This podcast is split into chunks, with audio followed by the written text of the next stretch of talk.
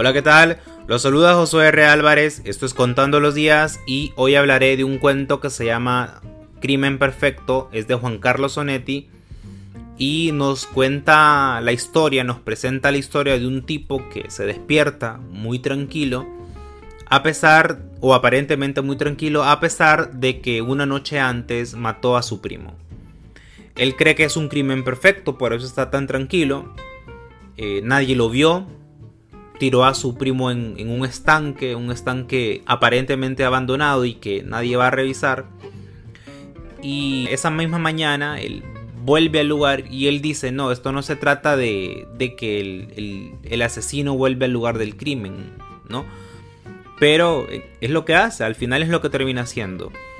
Y eh, el guardabosque del, del dueño de la propiedad lo halla y desde ahí se genera un poco de tensión el guardabosque le dice que, van a, vaciar el estanque y que van a estar todos ahí, que, porque es algo que hacen cada tres años, que el señor Sandoval, que es su jefe, hace cada tres años. Y eh, él no soporta la tensión y se va a entregar a la policía. Y eso es el cuento. Creo que es una idea fantástica, a mí me gusta mucho.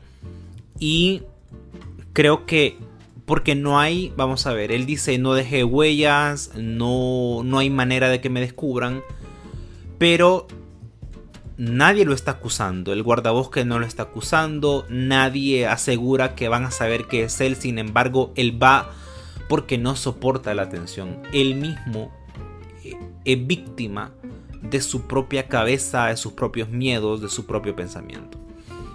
Y yo creo que esto es un, reflejo, obviamente Onetti seguramente no quería decir esto, pero uno como lector hace las exégesis que quiere. Y esto es lo que muchas veces nos pasa.